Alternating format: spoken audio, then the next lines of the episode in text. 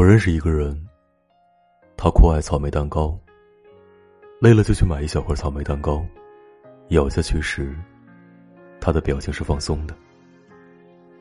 他很忙，忙于工作，忙于讨好上司，忙于养房子，忙于车贷。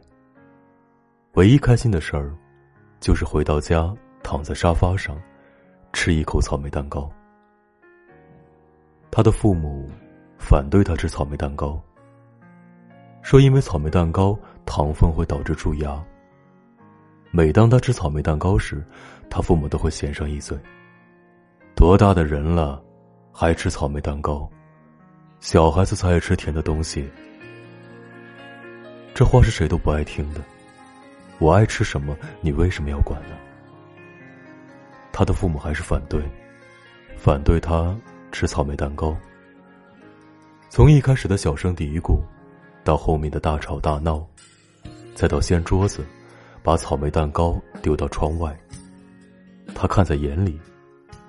却又不知道怎么反抗，因为只有小孩子才会反抗，而他已经是踏入社会的社会人了。今天也是一样，忙碌了一天，被上司臭骂，又被炒鱿鱼。他拖着疲惫的身躯回到家，打开冰箱，原本放在那里的草莓蛋糕不翼而飞，而关上冰箱后，站在身边的父亲和他说。你的蛋糕我已经扔了。成熟点，谁没点压力呢？别这么脆弱。他的脑海里像放映厅一样放着电影，那些本该忍住的委屈，那些本该有成熟的人理应去承受的压力，从片头到片尾，漫长而痛苦。而回过神，他早已在楼与楼之间高速坠落。他的父亲在记者的摄像机面前以泪洗面。都怪草莓蛋糕，把我的孩子害成这样。